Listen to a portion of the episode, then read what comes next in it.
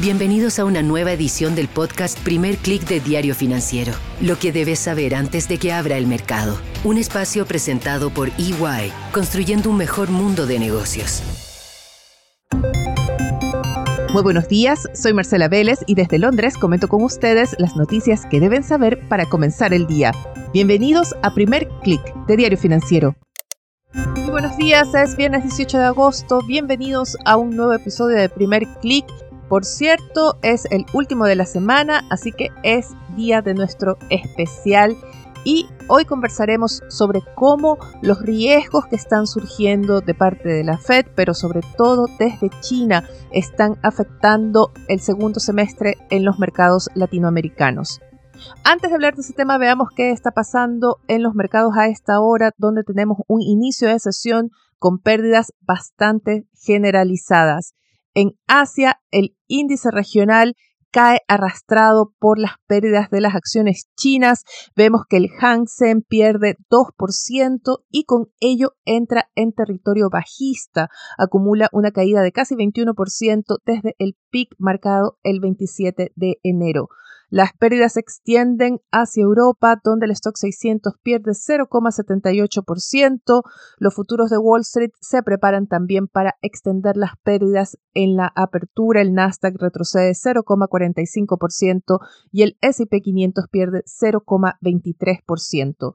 Vemos cierta debilidad en el dólar, es una caída moderada y muy importante, vemos que alguien salió a aprovechar esta caída en los bonos soberanos, hay una especie de pequeña ola compradora y las tasas de los bonos del tesoro retroceden, pero se mantienen todavía sobre ese nivel de 4%, actualmente transan en 4,22%.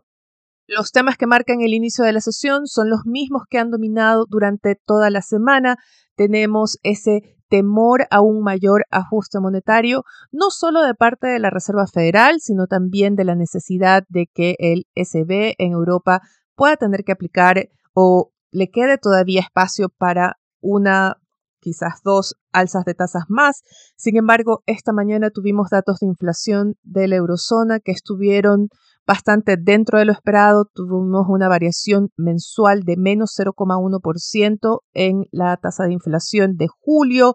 Sin embargo, todavía tenemos una tasa a 12 meses que supera el 5% por encima de ese rango meta de 2% del SB. También se teme que el Banco de Inglaterra tenga una o dos alzas más por delante y toda esta idea de un ajuste monetario, pero sobre todo de que las tasas de interés se mantendrían en niveles elevados por un tiempo prolongado, está provocando pérdidas en los mercados.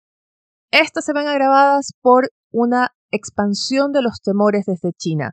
Ya el mercado se había acostumbrado a la idea de que la economía china no iba a tener ese repunte que se esperaba después del fin de la política cero COVID. Ya nos estábamos acostumbrando a la idea de que la economía china se va a desacelerar y que esta desaceleración quizás sería temporal. Esto era lo que estaba previendo el mercado. Sin embargo, la sucesión de cifras negativas han agravado el escenario pero sobre todo tenemos cada vez peores noticias desde el sector inmobiliario y financiero de China. El último caso es el de Shongxi Enterprises. Esta es una firma que ofrecía productos de inversión ligados al desarrollo inmobiliario, atraía especialmente a inversionistas retail que se veían atraídos por la promesa de tasas de interés de entre 6 y 8% con pagos trimestrales que no se estarían realizando desde junio aparentemente. Hay reportes de que Beijing ha ordenado a la policía de frenar cualquier protesta. Hay incluso reportes de que la policía estaría visitando los hogares de personas que han expresado la posibilidad de ir a protestar fuera de las oficinas de Shongxi. También se reporta que la firma contrató a KPMG para reestructurar su deuda y el problema es que todos estos reportes van saliendo a cuentagotas, que no son oficiales, no hay un pronunciamiento claro respecto a la magnitud de los problemas en el sector inmobiliario y la posibilidad de que afecte a grandes firmas del sector financiero. Analistas advierten de que se podría producir una ola masiva de retiros, de que las personas cada vez más nerviosas por la posibilidad de perder sus ahorros e inversiones salgan a demandar el retiro de sus capitales de otro de otras firmas similares a Shang-Chi. Esta es una industria que, según datos de Bloomberg, sería responsable por 10% de los préstamos que se entregan en China y tendría una valoración como industria cercana a los 3 billones de dólares. Lo que estamos viendo en el mercado esta mañana es el temor de que haya una crisis mayor en el sector financiero chino y que esto pueda afectar también a firmas fuera de ese país. Y ahora los quiero invitar a nuestro especial semanal. Conversamos con María Luz Muñoz. Ella es gerente de estrategia local e internacional de Nevasa. Y precisamente abordamos cómo estos crecientes riesgos desde China, también la Fed, están afectando el escenario para los mercados latinoamericanos en este segundo semestre que no ha partido del todo bien. Parece que el arranque del segundo semestre no está tan bien. Estaba revisando y al menos en lo que es eh, respecto a hace un mes, no sé, México, Chile casi planos, Colombia, Brasil con pérdidas moderadas, bueno, Brasil con una caída de más de 2%. Eh, ¿Cuál es tu visión de cómo han, comenzado los mercados latinoamericanos la segunda mitad del año y cuáles serían los factores detrás de eso? Eh, bueno, efectivamente este segundo semestre eh, ha empezado eh, un poco más complicado. Lo atribuiría básicamente a lo que hemos visto en China. Obviamente hemos visto que China ha disminuido su, velocidad de crecimiento de una manera importante, ha decepcionado con sus cifras y además hemos visto que, que no se han retrasado con todos estos planes de estímulos fiscales que que todo el mundo lo espera, lo espera, pero no ha pasado nada. Y además está todo el tema del, problema inmobiliario que tienen, que tienen en China y, no sabemos la magnitud de, todo esto que, está pasando allá. Latinoamérica es una región que depende muchísimo de China y también es una región que depende mucho de Estados Unidos y Estados Unidos si bien ha tenido bastante resiliencia tampoco es que esté creciendo en, sus máximos históricos, ni mucho menos. estamos esperando o una recesión suave o, una desaceleración. Entonces, es una región que, está muy golpeada por esto, por, esto eh, por, la evolución de estas dos economías, estas grandes economías, y también por temas políticos, porque la verdad es que ha sido una región que, tenemos Petro en Colombia, tenemos los problemas políticos en Perú, tenemos eh, bueno, Brasil también no ha estado exento de polémicas, Ecuador ni hablar. Es una región que ha estado bien complicada como en varios frentes distintos. Ya desde el inicio del año se hablaba de esa combinación de factores de riesgos políticos. Tenemos un calendario electoral bastante ocupado en la región este año, tenemos elecciones también el próximo. También se hablaba del tema de China, de las tasas de interés de la Fed. O sea, ya todos estos elementos estaban presentes desde el inicio del año. ¿Cuáles consideras tú que han sido los cambios más graves que se han dado recientemente y si están ajustando ustedes sus proyecciones o sus escenarios base para los mercados de la región? Mira, yo creo que lo que más ha incidido en este, en este último tiempo ha sido esta perspectiva de que eh, las tasas de referencia de, Estados Unidos supuestamente iban a empezar a bajar, no sé, a, a, fines de este año, comienzos del próximo, eso era el escenario como más inicial, ¿cierto? Y sin embargo hemos visto una resiliencia de la inflación y del consumo norteamericano eh, que ha impedido que puedan ejecutar estas bajas de tasa y, bueno, eh, de hecho, eh, comentábamos que la, tasa del bono del tesoro a 10 años está en, niveles de 2007. Entonces, la verdad es que con esas tasas se ve difícil que, realmente podamos ver una aceleración en el crecimiento de Estados Unidos, que podamos ver ganancias de capital en la renta fija, eh, etcétera, etcétera. Entonces yo creo que eso ha sido eh, fundamental en este último tiempo. Hemos tenido que hacer un cambio muy rápido en las expectativas acá en, los mercados que, ha sido doloroso. Eso por un lado.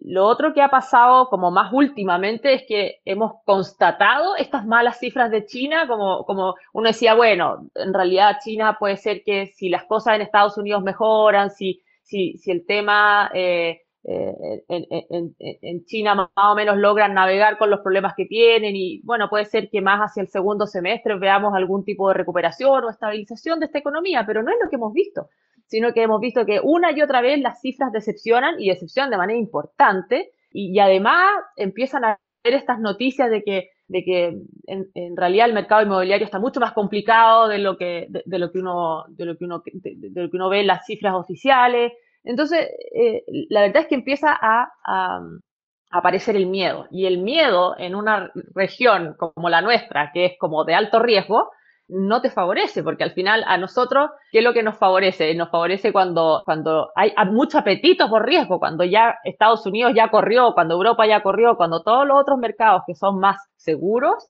ya han tenido un buen desempeño y los inversionistas buscando eh, nuevas fuentes de rentabilidad empiezan a asumir nuevos riesgos, pero eh, resulta que en este minuto están todos muy aversos al riesgo. Y ver también que por el lado de Europa no, no se soluciona la guerra tampoco. Hay, mucho miedo y eso no nos ayuda como región. Quiero apuntar en el tema de las tasas porque es como el gran tema que ha marcado esta semana, el acelerado avance en los rendimientos de los bonos soberanos y no sé si podrías explicarle a la gente que escucha primer clic, que quizás no son expertos, qué impacto tiene esto al momento de pensar en los portafolios? ¿Qué cambios se podrían provocar en el mercado si estas tasas, específicamente la de los bonos del Tesoro a 10 años, se mantienen por encima de ese 4%? Ya, bien, bien simple, la verdad es que las acciones, ¿qué son? Son flujos futuros descontados a una tasa. Y si esas tasas eh, son más altas y permanecen altas por mucho más tiempo, tenemos que descontar mucho más fuertemente esos flujos. Entonces, algo que hoy día valía 100, con estas tasas más altas, tú las descuentas, digamos, y ya no vale 100, vale 80. Entonces, eso es lo que empieza a pasar con el valor de las acciones. Entonces, efectivamente, cuando vemos eh, eh, incremento de las tasas, de manera casi inmediata debiéramos pensar que las acciones eh, valen menos, que los bonos también, porque de hecho los instrumentos de renta fija cuando suben las tasas también son flujos futuros. Entonces, vemos que en realidad eh, todos los instrumentos que tienen flujos futuros empiezan a valer menos. ¿Y eso qué es lo que implica? Implica que uno tiene que ir buscando activos que les que se ven menos perjudicados por estas alzas de tasa. Entonces, al final, ¿qué es lo que ha ido pasando? Y lo vemos un poco también en Chile, que el rey de este último tiempo ha sido los depósitos a plazo, que son instrumentos de renta fija, pero que son muy cortitos. Entonces, finalmente, si la tasa a 10 años sube, baja o lo que sea, no pasa nada, digamos, o pasa poco. Entonces, al final lo que ha pasado es que uno, ¿qué es lo que hacen las carteras de renta fija, los portafolios más cargados a renta fija? Uno baja la duración, que al final es la sensibilidad que tiene con la tasa de interés. Y en las acciones, ¿qué es lo que busca? Aquellas acciones que en general tengan buenos pagos en el corto plazo. Y eso en general son sectores que le llaman value. Eh, son sectores que pagan buenos dividendos. Porque las acciones growth, más tipo tecnológica, eh, tienen, o sea, de hecho, ni siquiera, muchas de ellas ni siquiera ganan plata en el presente, sino que tienen sus flujos proyectados muy en largo plazo, que ahí recién van a ganar plata. Entonces, en general, esos sectores se ven perjudicados. Entonces, en general estamos hablando de portafolios mucho más aversos al riesgo, con, renta fija de duración corta y con acciones que en general tienen flujos más en el corto plazo y más asegurados. ¿Cómo se ha trasladado eso en los ajustes que ustedes están haciendo en sus estrategias, en sus portafolios o las recomendaciones que están dando? Bueno, en general eso se ha traducido en que hemos eh, preferido, eh, en la parte de acciones, tener acciones eh, de sectores más consolidados, eh, con mejores pagos de dividendos, como te comentaba. Eh, y por el lado de la renta fija, hemos optado, uno, por renta fija de mejor calidad, porque es cierto, tú tienes la posibilidad de invertir en instrumentos de renta fija investment grade y high yield. Y high yield tiene un mayor riesgo eh, de, quiebra o tener algunos problemas crediticios. Entonces, en general, investment grade de muy buena calidad crediticia y además de duración corta. eso es un poco lo que hemos, lo que hemos eh, estado haciendo en este último tiempo y, la verdad es que ha, tenido, ha rendido muy buenos frutos porque además la renta fija ah, está con un muy buen devengo, la, cortita, digamos, y, la verdad es que hemos visto que las acciones en general a nivel global, estamos hablando de un year to date de en torno a un 14, 15% en dólares. Entonces, y eso ha sido bastante generalizado. Así que eh, por ahí hemos ido eh, ajustando los portafolios y han tenido buen rendimiento, fíjate. Y a nivel de regiones, ¿hay alguna región en, la que estén poniendo, no, no, no, voy a usar la palabra fe, pero por la que estén más optimistas? A pesar de que siempre dicen que Estados Unidos está más caro, pero la verdad es que también por algo está más caro y es porque finalmente tienes mucha liquidez, tienes mucha apertura de distintos sectores y muchos instrumentos para invertir. Entonces Estados Unidos igual siempre lo hemos mantenido como un plato fuerte dentro de los portafolios y lo hemos ido combinando con, con, un poco de participación, no sé, en su minuto fue un poco más Japón, Europa nos da un poco más de miedo, pero la verdad es que Europa dentro de todo se ha ido defendiendo, pero tampoco es una región que podamos eh, tenerle mucha fe, como dices tú, porque en realidad con, esto de la guerra y la, de, verdad que se ve, se ve relativamente complicado. Eh, y en emergentes, bueno, mientras China no repunte, tenemos, tenemos un problema. Entonces, efectivamente, a, pesar de que no parece muy innovador lo que te estoy diciendo, finalmente como que nos hemos refugiado un poquito más en Estados Unidos, pese a que a lo mejor las valuaciones no son las más atractivas. A lo mejor, y dependiendo del, perfil de riesgo del cliente, uno dice, bueno, hagamos una pequeña apuesta por acá que está barato y podemos tener algo en, en, en algún emergente que, que, le pueda, que, pueda hacer sentido y que dependa un poquito menos de China. Y ahí uno va haciendo combinaciones, pero siempre de acuerdo al perfil de riesgo del cliente. Y, y claro, combinándolo con, con, con, renta fija, que tal como te comentaba, el devengo es bueno. Eh, ha tenido buen desempeño el, de, de, investment grade y de duración corta, como te comentaba, pero, es curioso porque esta mañana escuchaba precisamente una conversación eh, con analistas, pero de Estados Unidos, que defendían precisamente el mercado estadounidense bajo el mismo argumento, de que está caro, pero hay razones por las cuales está caro y es que está sirviendo de refugio finalmente. Claro. Y aparte tienes el tema del dólar, que, está muy fuerte y que con, esta postura de la Fed que hemos, que hemos visto que se reafirma, o sea, ayer con las minutas eh, veíamos que en realidad van a, van, a, van a seguir con las tasas altas, tú dices, bueno, además la moneda en el fondo te ayuda, un, dólar fuerte si ya estás dolarizado, si ya estás en Estados Unidos, entonces la verdad es que no hay mucho que hacer, digo. Precisamente por el tipo de cambio, había análisis recientes bastante optimistas en torno a cómo se había debilitado el dólar y que esto ayudaba también al combate de la inflación en, Latinoamérica, ayudaba a la tarea de los bancos centrales. Si tenemos un dólar que se vuelve a, saltar, está transando en estos momentos mayores niveles en dos meses, si, si retoma esta tendencia al alza, ¿cómo podría complicar el escenario en Latinoamérica? Efectivamente lo puede complicar y, bastante. Ah, eh, yo me acuerdo que cuando cuando empezó entre el estallido y la pandemia acá en Chile, que vimos efectivamente que el, tipo de cambio eh, se, depreció muchísimo, todo el mundo dijo, no, pero igual es algo puntual, eh, pero finalmente los efectos empiezan a, perdurar en el tiempo, tienen efectos de segunda vuelta y se van quedando. Y yo creo que sí puede ser una complicación para nuestro Banco Central y para el de toda Latinoamérica, porque finalmente eh, tenemos mucha, mucho intercambio comercial y, nuestros productos empiezan a depender críticamente del, valor del, del, tipo de cambio. Entonces, sí, yo, yo lo veo como un riesgo y, y, creo que en las minutas del Banco Central eh, comentaban también algo del, tipo de cambio. Entonces, tenemos un problema por ese lado si es que, si es que el tipo de cambio se mantiene en estos niveles o sube. Y saliendo de Estados Unidos y mirando más hacia la región, ¿cuáles son los hitos o los elementos a los que están prestando más atención, ya sea de riesgo político o económico?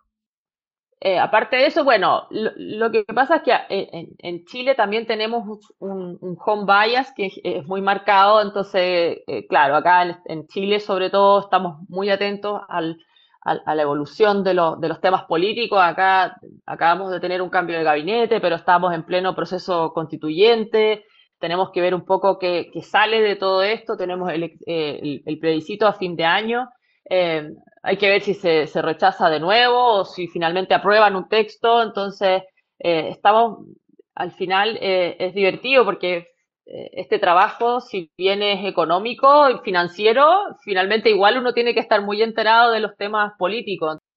Y en ese sentido, ¿eres optimista, neutral o pesimista respecto a la región, pensando de aquí a 12 meses y pensando en estos cambios que hemos conversado? Es, difícil porque hay muchas variables que pueden influir y yo ya llevo un buen tiempo en esto y uno cree que esto se soluciona porque, no sé, por ejemplo, China anda mejor, pero siempre ocurre algo. Entonces, eh, es una región como con, mucho, con, mucha incertidumbre. Entonces, yo estoy entre neutral y, un poco negativa porque creo que van a, de aquí a 12 meses podríamos ver oportunidades más interesantes en otras regiones. Eso es lo que me pasa. O sea, primero se tiene que solucionar otros temas, la renta fija, el mismo Estados Unidos, y qué sé yo, antes de que Latinoamérica empiece como, como a realmente a entregar valor en su, su rentabilidad, digamos.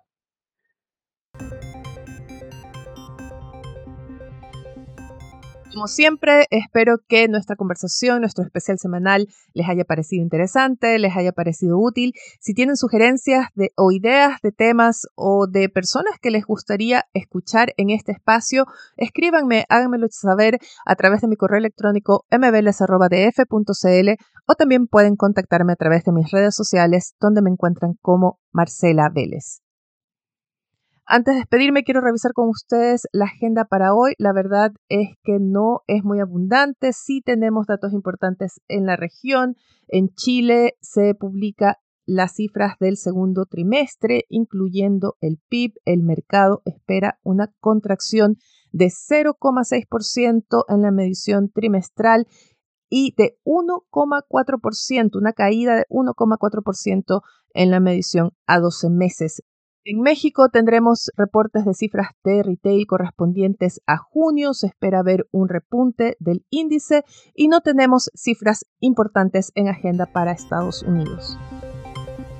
Con esto me despido por ahora. Los invito a que sean actualizados de las noticias del día y más visitando nuestro sitio web de f.cl y de fsud.com para las noticias de negocios de Latinoamérica. Yo les agradezco su audiencia esta semana y déjennos su calificación, comentarios en cualquiera sea la plataforma que estén escuchando este podcast. Les deseo que tengan un buen fin de semana. Nosotros nos reencontramos el lunes.